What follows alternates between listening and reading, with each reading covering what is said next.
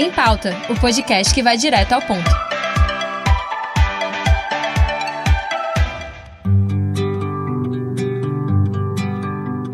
Essa produção do programa Em Pauta é uma série de podcasts sobre meio ambiente.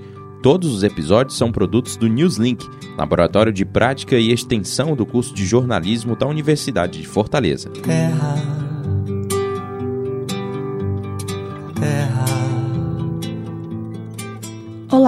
eu sou Júlia Freitas Neves. E eu, Rodrigo Osterni. Poluição é definida como a degradação das características físicas ou químicas do ecossistema, por meio da remoção ou adição de substâncias. O mundo moderno fez a maior parte da sua suposta evolução por meio da poluição, como foi o caso da Revolução Industrial. Iniciada em 1760 na Inglaterra, com a Revolução Industrial, a produção em massa ganhou ímpeto e, pela primeira vez, máquinas começaram a produzir bens de consumo. Apesar de aparentar ser um meio de tornar a vida mais cômoda, os desdobramentos ambientais negativos logo apareceram. Primeiro, foi a mudança na concepção do que seria progresso. Surgiu um ideal de não só usar a natureza para sobreviver, mas explorar para viver. Nasce da Revolução Industrial outro grande empecilho na luta pela preservação da natureza: o consumismo.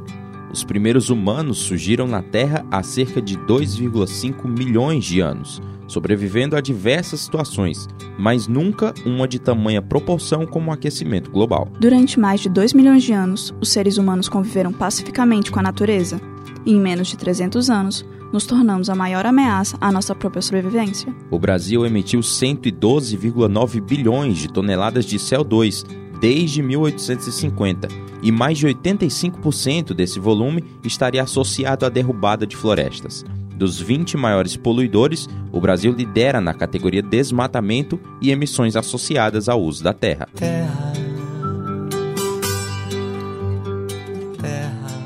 O aquecimento global é o aumento da temperatura média do planeta e produto direto da poluição, das queimadas e do desmatamento. O seu pior desdobramento é o efeito estufa, que é o fenômeno natural, mas que apresenta aceleramento além do normal nas últimas décadas. De acordo com a revista Nature, o aquecimento global se iniciou há 180 anos atrás e desde então provoca uma série de mudanças climáticas. como os aumentos dos níveis de chuva e do nível do mar, degelo das calotas polares, extinção de formas de fauna e flora, aumento da temperatura e aumento da seca e de tempestades. Recentemente, podemos pontuar que houve tragédias brasileiras causadas pelo aquecimento global, como as tempestades e deslizamentos ocorridos em Recife, recentemente, que mataram 127 pessoas. Ou em Petrópolis, no Rio de Janeiro, onde em 24 horas choveu o esperado para todo mês e matou 238 pessoas. Pedro Luiz Cortez, professor da Universidade de São Paulo e do Instituto de Energia e Ambiente, disse ao Jornal da USP no ar primeira edição que o clima não está se apresentando de uma maneira convencional, não são situações esporádicas. Pedro Luiz afirmou que, abre aspas, nós estamos enfrentando os efeitos das mudanças climáticas. Essa é a realidade com a qual a gente tem que trabalhar. Fecha aspas. Sobre as tragédias e a maneira de evitá-las, Pedro Luiz continua afirmando que, abre aspas, é fundamental que os governos reconheçam a existência das mudanças climáticas e comecem a trabalhar efetivamente com isso nos seus planos de governo. Fecha aspas. O professor comenta que é essencial analisar os prognósticos climáticos e acompanhar os prognósticos meteorológicos. Outro ponto levantado é a necessidade de recompor a vegetação, encostas e rios. Sobre a tragédia pernambucana, Pedro Luiz diz, abre aspas, é a inação que levou à morte de mais de 100 pessoas. Fecha aspas. terra, terra, Outro ponto que toca na questão da poluição e aquecimento climático são as questões energéticas. Fontes de energia são divididas entre limpas e sujas, ou renováveis e não renováveis. São fontes de energia sujas ou não renováveis, finitas ou esgotáveis, aquelas consideradas convencionais, como petróleo, carvão mineral, gás natural e energia nuclear. Essas fontes são as mais conhecidas e utilizadas, principalmente por possuírem rendimento energético elevado, ou seja, poucas perdas de energia no processo de transformação, além de preços atrativos e geração de empregos. Os principais usos são geração de eletricidade, combustível no transporte de cargas e de pessoas e no aquecimento de casas. Al- Algumas fontes não renováveis de energia, como o petróleo e o carvão mineral, são responsáveis por grande parte da emissão de gases do efeito estufa, pois estas fontes precisam ser queimadas para gerar energia e assim liberam gases poluentes.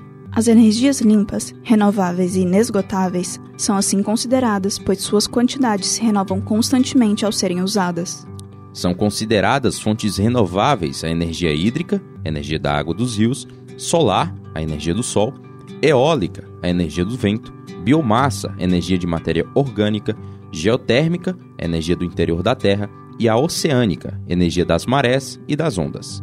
Importante ressaltar que algumas fontes variam na geração de energia elétrica ao longo do dia ou do ano, como é o caso da eólica, quando não há ventos, e a energia solar, durante a noite. No caso da fonte hídrica, podem ocorrer estiagens. De acordo com o site do governo do estado do Ceará, sol e vento no Ceará tem de sobra. São quase 600 quilômetros de litoral, ventos regulares, além de praticamente todo o território cearense contar com clima quente e firme. No estado do Ceará, de acordo com a junta comercial, existem atualmente 46.265 empresas ativas nesse setor. 22.081 empregos diretos são gerados no Ceará, sem contar com os trabalhos e serviços indiretos. Para falar um pouco mais sobre o assunto, estamos recebendo hoje o secretário do Meio Ambiente do Estado do Ceará, Arthur Bruno. Nossa primeira pergunta: o governo precisa, pela força da lei, manter encostas, rios e vegetação para frear os eventos extremos causados pelo aquecimento global e combater o efeito estufa exacerbado. Qual a posição do município de Fortaleza em relação a isso? Bom, a Constituição Federal determina que a política pública de meio ambiente é responsabilidade da União, portanto, do governo federal, dos governos estaduais e das administrações municipais. Né?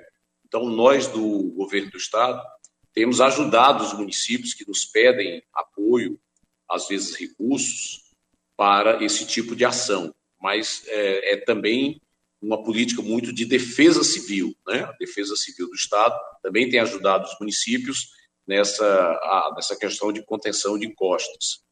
Nós estamos fazendo um plano, juntamente o cientista-chefe do meio ambiente, uma equipe que nós temos de pesquisadores das universidades, fazendo os planos de contingências, inclusive estudando quais são as áreas mais, do litoral, né, essa área litorânea, que nós temos mais problema com falésias, com encostas, para evitar justamente esse tipo de acidente. Brevemente, nós estaremos lançando esse plano de contingência. Mas no Estado, quem atua mais nessa área é a própria Defesa Civil.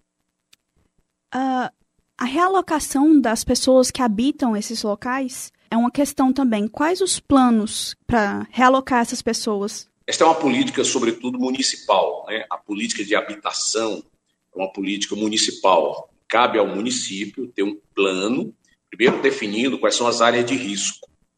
E, a partir daí, é, tentar retirar essas pessoas da área de risco, entregando outras áreas para elas viverem, para elas morarem. Né? Então, o Estado também atua de forma complementar, né, em parceria com o município, para ajudar financeiramente, a, a financiar né, é, com recursos para essa política habitacional. Mas quem define a política habitacional é o município né, através da sua lei orgânica, da sua lei de uso e ocupação do solo, e o Estado, quando é procurado pelos municípios, tem procurado ajudar da melhor maneira possível. Às vezes, até o Estado faz essa política direta. Quero aqui dar um exemplo, aqui em Fortaleza, da área que fica nas margens do rio Cocó, ali entre a BR-116 e o anel viário até Maracanaú, ali era uma área muito forte de risco. Né? E o governo do Estado fez um projeto, conseguiu algum recurso com o governo federal à época, né, alguns anos atrás, e até hoje tem feito esse trabalho lá na área, nas margens do Rio Cocó. Da mesma forma, no Rio Maranguapinho, onde estavam muitas áreas de risco, que antigamente havia muitos problemas, né, quando havia enxurrada e pessoas lá perdiam suas moradias, e praticamente toda essa área do Maranguapinho já foi desapropriada e o Estado tem construído novas habitações para essas famílias. E essas realocações impedem de acontecer as tragédias que ocorreram né, em Recife, em Petrópolis? Felizmente, Fortaleza é uma cidade plana. Não é? É, Recife, como Salvador e outras capitais, são áreas que têm é, regiões íngremes, é? áreas altas. E, normalmente, quando há uma enxurrada, essas são as áreas mais atingidas, áreas onde a, a, a força da água é maior. Como aqui nós temos uma área plana, realmente, quando os rios enchem, né, sobretudo o Rio Cocó, Rio Maranguapinho, nós temos tido algum tipo de problema né, no Rio Ceará. Mas, felizmente, nos últimos anos, isso tem diminuído com uma ação forte do Estado em parceria com a Prefeitura. Né? No Estado, aqui em Fortaleza, há alguns anos que ninguém falece devido a esse tipo de, de acidente, não é? ou falta de política pública. Claro que ainda há um ou outro enchente tem gerado problema habitacional, mas bem menos é, do que em anos anteriores. E quais os planos do município para a preservação ambiental, terrena e marinha e o controle da poluição? Porque agora, uh, nessa próxima semana, vai ser o Dia dos Oceanos, né? E uma das coisas que eu ouvi muito falar que é a caça ilegal de alguns animais marinhos. Então, eu queria saber quais os planos de preservação desses animais. Posso falar pelo Estado, né, pelo governo do Estado, já que nós somos uma secretaria estadual. Claro que a gente tem trabalhado também com as prefeituras, em parceria. De qualquer maneira, primeiro a gente precisa conhecer o que temos. Qual é a nossa biodiversidade? Essa é a primeira questão. E justamente nos últimos anos, com o programa Cientista-Chefe, nós resolvemos conhecer a nossa fauna e a nossa flora. Então, nós já temos o inventário da fauna, o inventário da flora, isso está no nosso site, sema.ce.gov.br. Nós agora estamos fazendo a chamada lista vermelha das espécies ameaçadas ou em extinção. Lançamos já a lista ameaçada ou extinção de mamíferos e até o final do ano nós vamos lançar das demais espécies, de répteis, de aves, né, e de outras espécies. É, isso é muito importante, porque sabendo quais são essas espécies ameaçadas ou em extinção, nós vamos ter políticas específicas para a preservação dessas espécies. Não é? Isso é muito importante. Também nós estamos fazendo, já há algum tempo, devemos concluir ainda este ano, o chamado zoneamento ecológico econômico costeiro. Toda essa área da costa são 573 quilômetros de litoral, tudo isso está sendo estudado, tem um diagnóstico, nós fizemos um zoneamento dessa área, definindo quais são as áreas de preservação permanente, que áreas podem ter algum tipo de investimento, de empreendimento né, econômico. Isso tudo nós estamos definindo, deveremos enviar brevemente essa proposta de lei à Assembleia Legislativa. Mas não só isso. Nós estamos também fazendo o planejamento costeiro e marinho. Nós estamos já é, concluindo o Atlas Costeiro e Marinho, todas essas informações sobre o mar do Ceará, que nós estamos chamando o Ceará Azul, nós vamos ter nesse Atlas. Né? E também nós estamos fazendo é, um plano de contingência para possíveis acidentes, tanto no mar como na área costeira em si, não é? essa área litorânea, é, como aconteceu em relação, por exemplo, às manchas de óleo. Hoje nós temos um observatório costeiro e marinho, que também é fruto desse trabalho do cientista-chefe do meio ambiente, onde nós temos uma integração entre entidades federais, estaduais e municipais, para quando houver qualquer contingência desse tipo, um acidente, a gente agir de forma mais imediata, de forma mais organizada.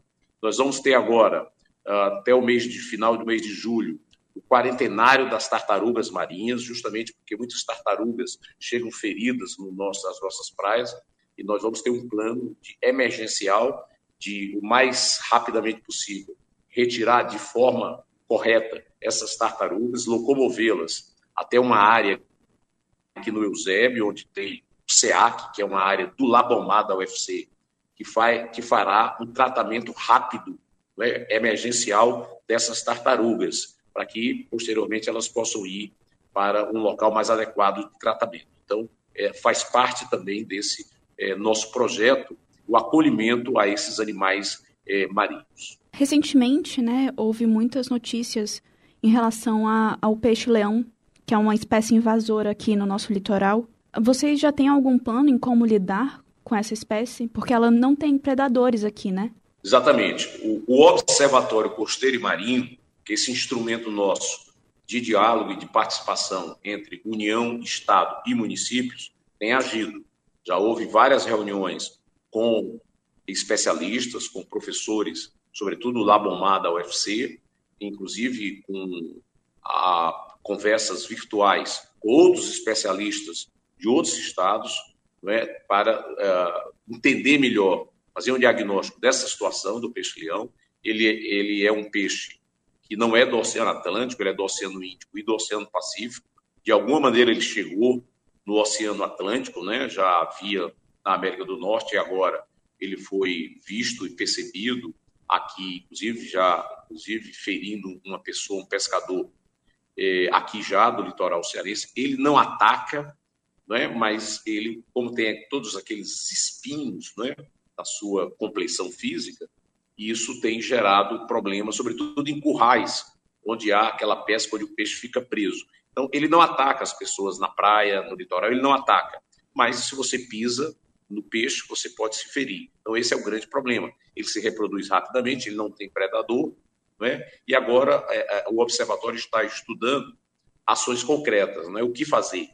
Pescar com arpão, algum tipo de coisa desse tipo, eles estão analisando e brevemente eles vão, já estão orientando é, com os cuidados necessários para os pescadores está sendo dada essa orientação para todas as cidades que tem litoral, que tem praia, é, mas brevemente vai se pensar juntamente aí com a universidade o que efetivamente pode ser feito, é? Que só tem uma maneira, é retirar do mar, mas ele reproduz muito rapidamente. Não é fácil, é uma situação realmente complexa, não é? mas que os especialistas estão pensando e brevemente darão mais orientação ainda aos municípios litorâneos. Estamos conversando com Arthur Bruno, secretário do Meio Ambiente do Estado do Ceará.